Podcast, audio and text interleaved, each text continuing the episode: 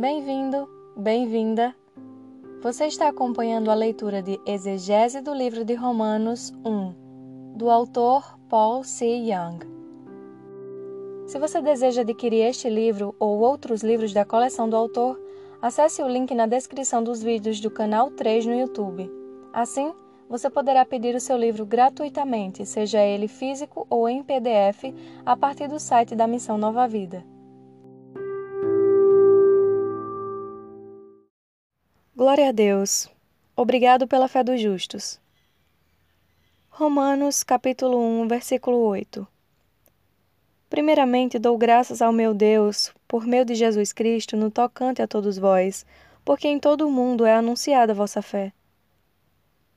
Paulo, que cria na justiça de Deus, sempre se alegrava quando o evangelho era pregado em todo o mundo. Assim como ele, os justos também são gratos por sua fé na justiça de Deus. Os justos se alegram porque o evangelho da água e do Espírito está sendo pregado agora no mundo todo.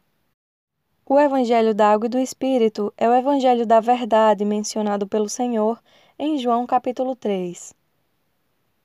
Em João capítulo 3, versículo 5, o Senhor disse: Aquele que não nascer da água e do Espírito não pode entrar no reino de Deus.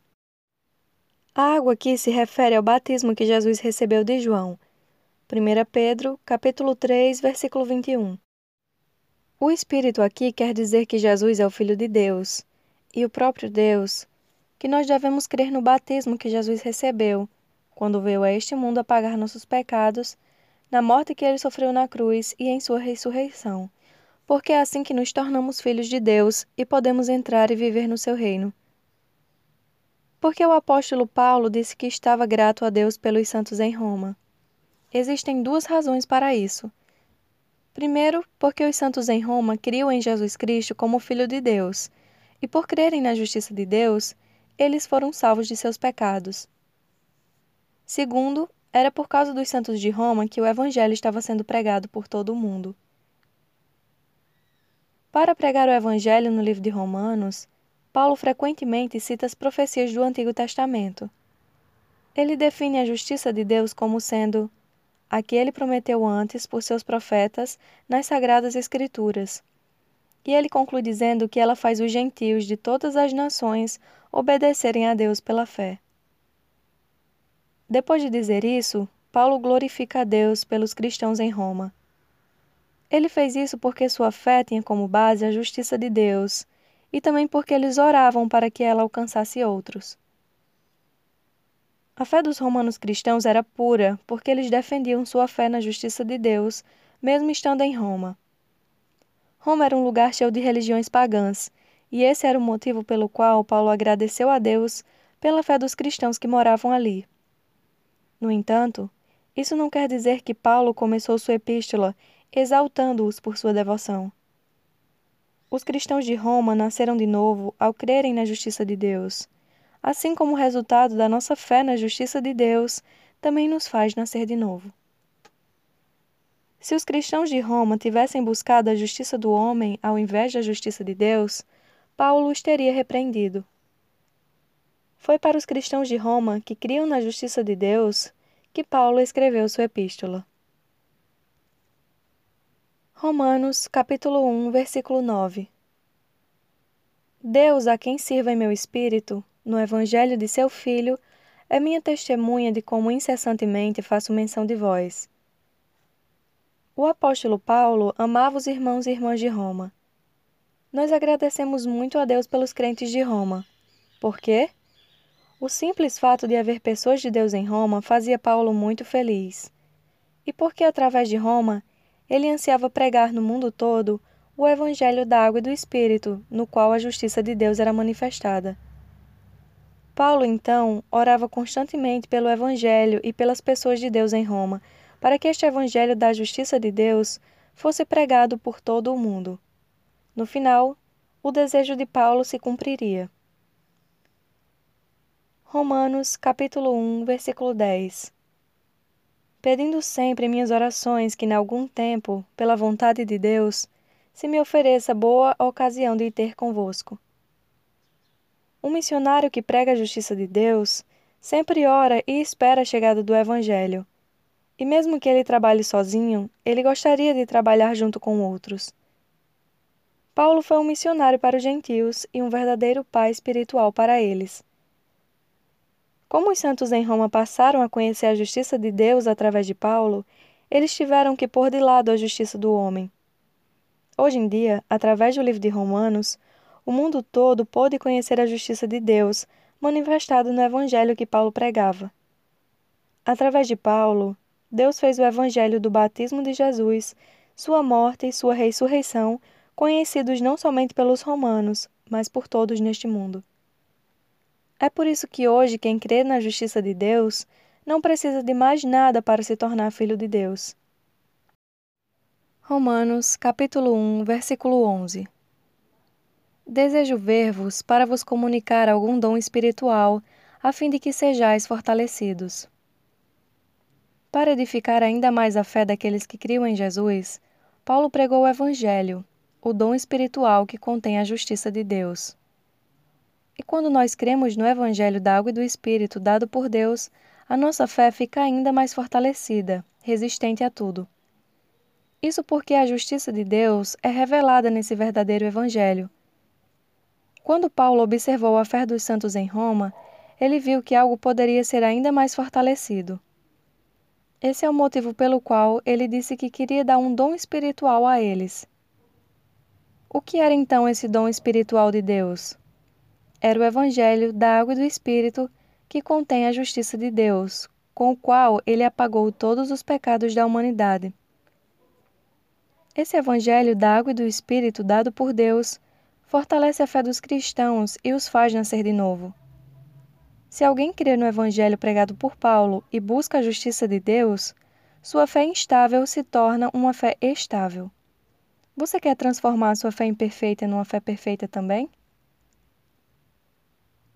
Romanos, capítulo 1, versículo 12. Isto é, para que juntamente convosco eu seja consolado pela fé mútua, assim vossa como minha. O evangelho da verdade e da justiça de Deus pregado por Paulo traz paz e consolo para os que creem nele.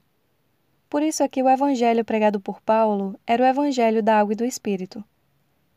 Os santos em Roma precisavam ser consolados pelo Evangelho da Água e do Espírito. O coração de Paulo também era consolado pelo Evangelho da Água e do Espírito que ele pregava. O Evangelho que você crê também consola seu coração? A verdade que pode realmente trazer paz e consolo para a humanidade é o Evangelho da Água e do Espírito. Esse é o mesmo Evangelho que Pedro, Paulo e todos os apóstolos criam. 1 Pedro, capítulo 3, versículo 21. Gálatas, capítulo 3, versículo 27. E 1 João, capítulo 5, versículo 6. Orações que são respondidas. Romanos, capítulo 1, versículo 13. Não quero, porém, irmãos, que ignoreis que muitas vezes me propus ter convosco, mas até agora tenho sido impedido para conseguir entre vós algum fruto, como também entre os demais gentios. Paulo queria que o Evangelho desse fruto. Nós temos alcançado grandes áreas no campo missionário pregando o Evangelho da justiça de Deus em diferentes regiões. E já que estamos fazendo isso, temos colhido muitos frutos espirituais, isto é, nós temos visto muitos receberem a perfeita remissão de pecados e se tornando filhos de Deus por crerem na sua justiça.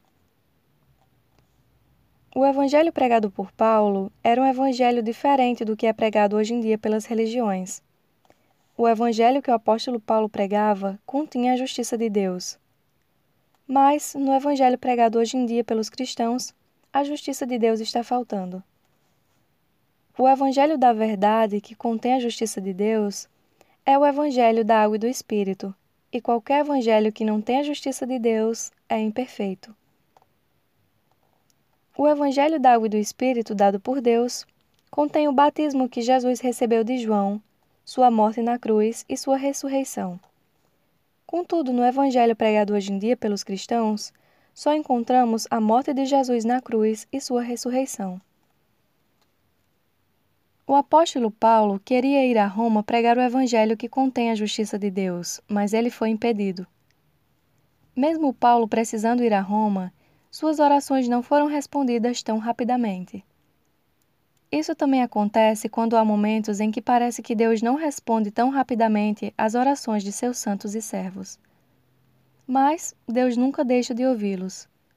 A resposta de Deus à oração de Paulo demorou a chegar mas isso era justamente para amenizar a situação do seu ministério em Roma e para preparar o seu coração também.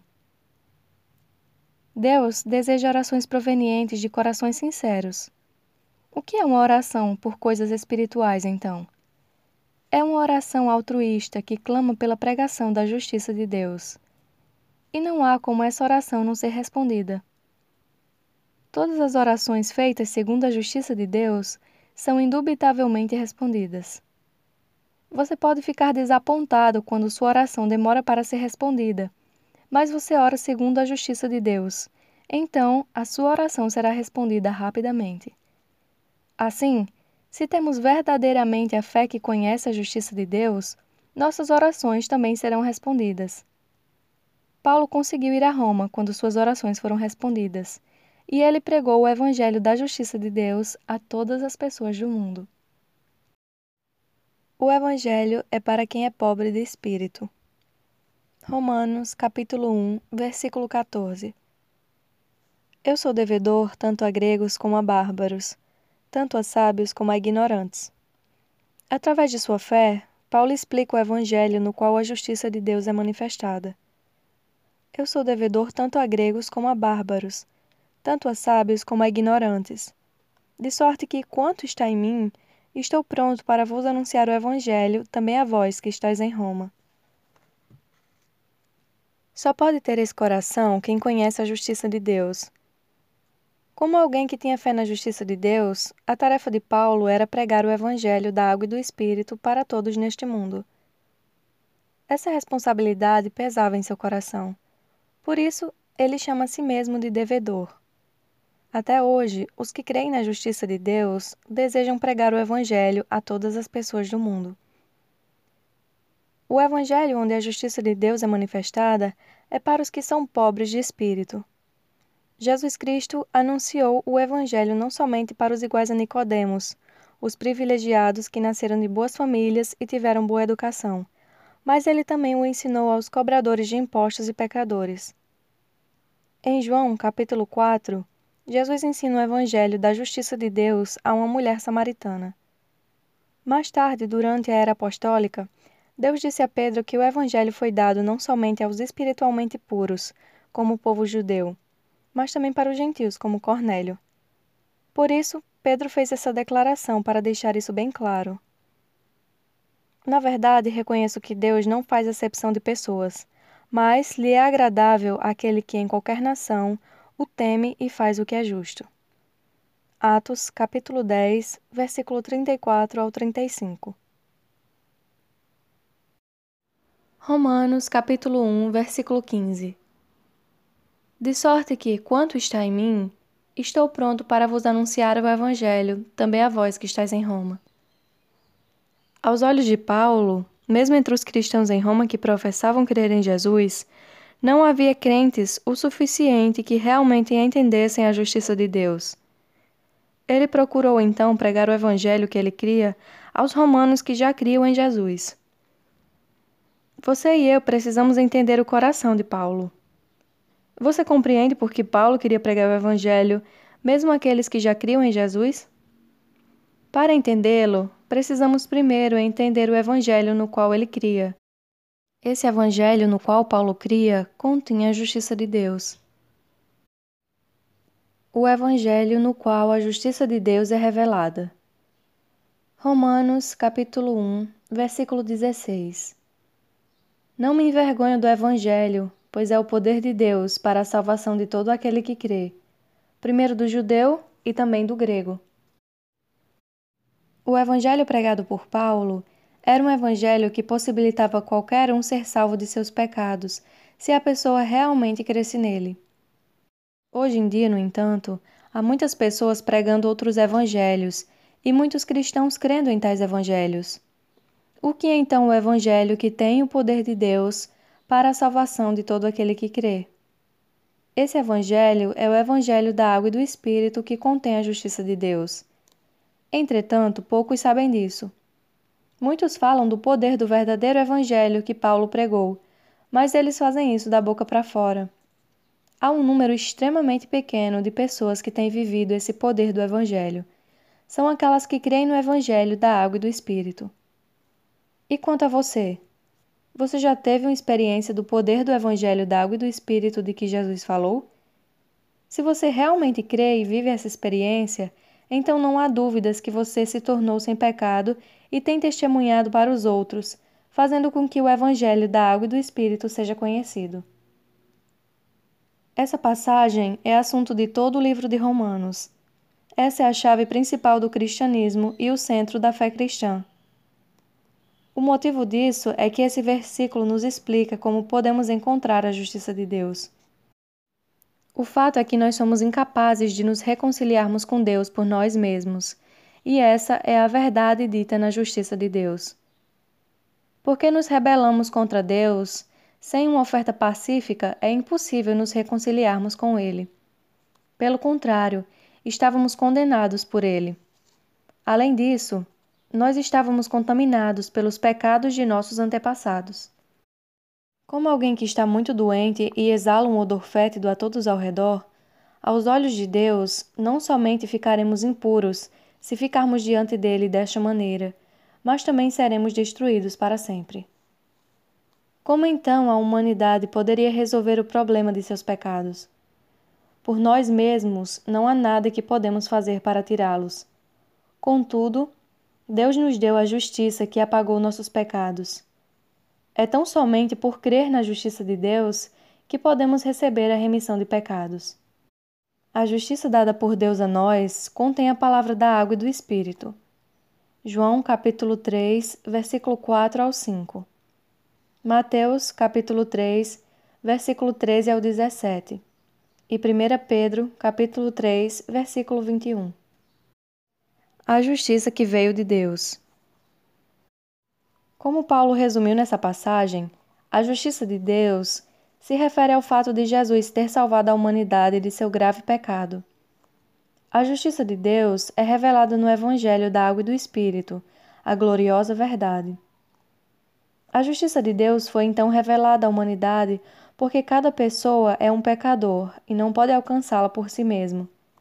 Por isso, devemos encontrar a justiça de Deus, compreendendo que o homem é totalmente depravado e incapaz de alcançar a justiça de Deus. A justiça está oculta no Evangelho da Justiça de Deus. A justiça de Deus vem pela fé em Cristo.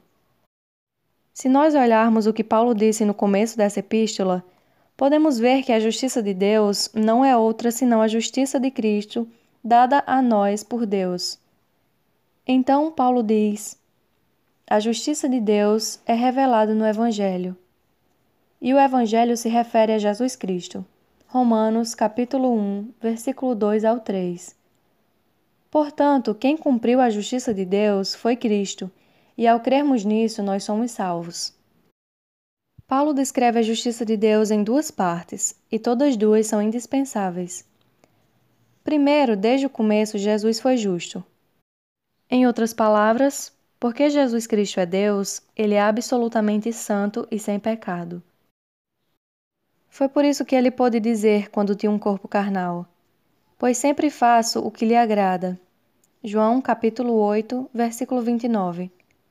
E perguntar aos seus acusadores: Pode algum de vós acusar-me de pecado? João capítulo 8, versículo 46.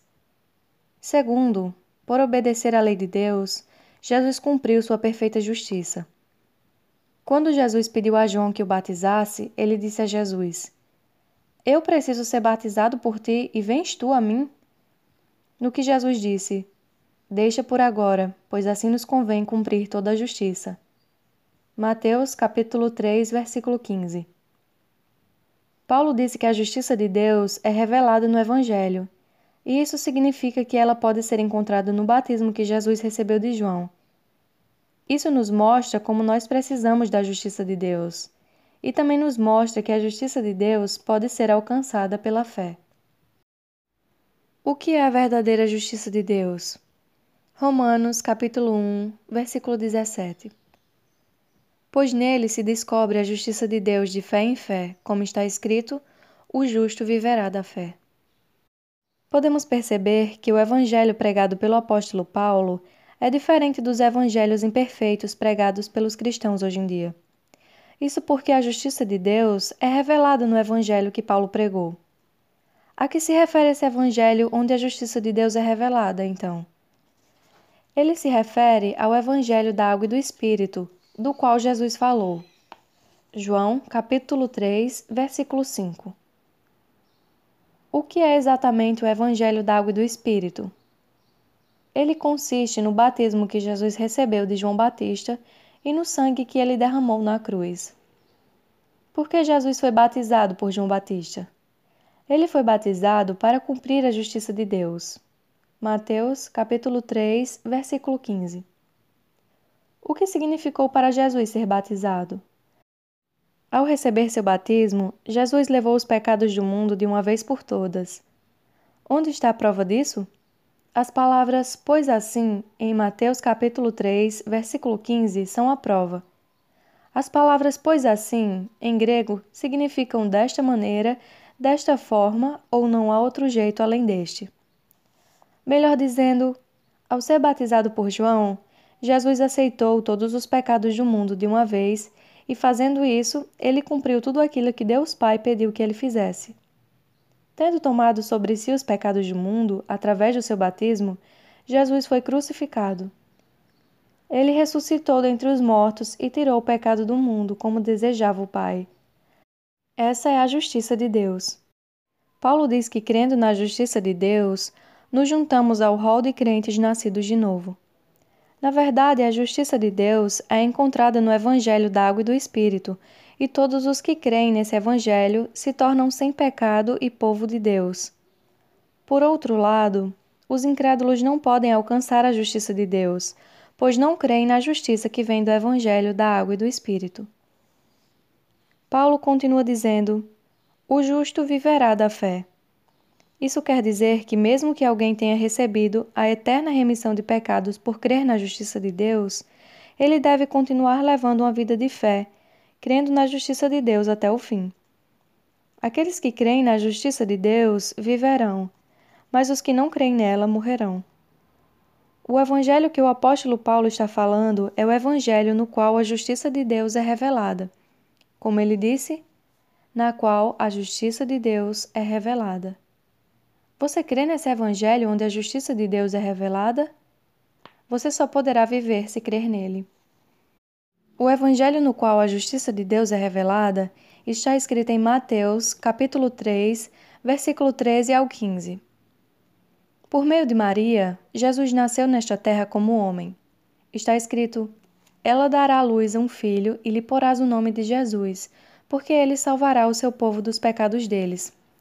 Mateus, capítulo 1, versículo 21. Aqui neste versículo, o nome Jesus significa Salvador ou seja, Jesus é o único que salva a humanidade de seus pecados. Após ter vindo ao mundo, Jesus levou uma vida reservada com sua família até os 29 anos, mas quando ele completou 30 anos, ele foi até o Rio Jordão para ser batizado por João Batista, segundo a vontade de Deus Pai. Esse foi o começo de sua vida pública. Até aquele momento, João Batista estava batizando as pessoas no Rio Jordão, o batismo de João para as pessoas requeria arrependimento delas, mas seu batismo em Jesus foi o batismo que pôs todos os pecados do mundo sobre ele. Devemos tomar cuidado aqui para não confundir esses dois tipos de batismo, isto é, o batismo de arrependimento ministrado por João Batista e o batismo de Jesus, pelo qual os pecados passaram para ele.